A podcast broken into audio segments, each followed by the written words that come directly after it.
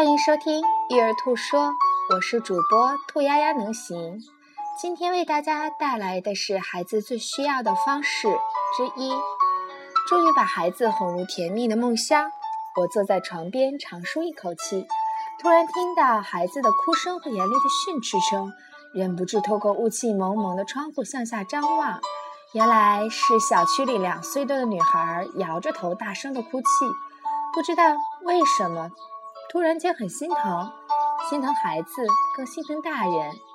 心疼孩子是因为他在最悲伤、最难过的时候没有温暖的拥抱和呵护的口吻；更心疼大人是因为哪个生养的亲人愿意用严厉的训斥来表达深沉厚重的爱。作家约翰·戈特曼说：“最好的教育源自内心，体现在日常生活中的每时每刻。”孩子的每一次激动、悲伤、愤怒或害怕，你都需要陪伴他们度过。为人父母就是要在孩子最需要的时候，以他最需要的方式去帮助他。什么才是孩子最需要的方式呢？我们明天再见。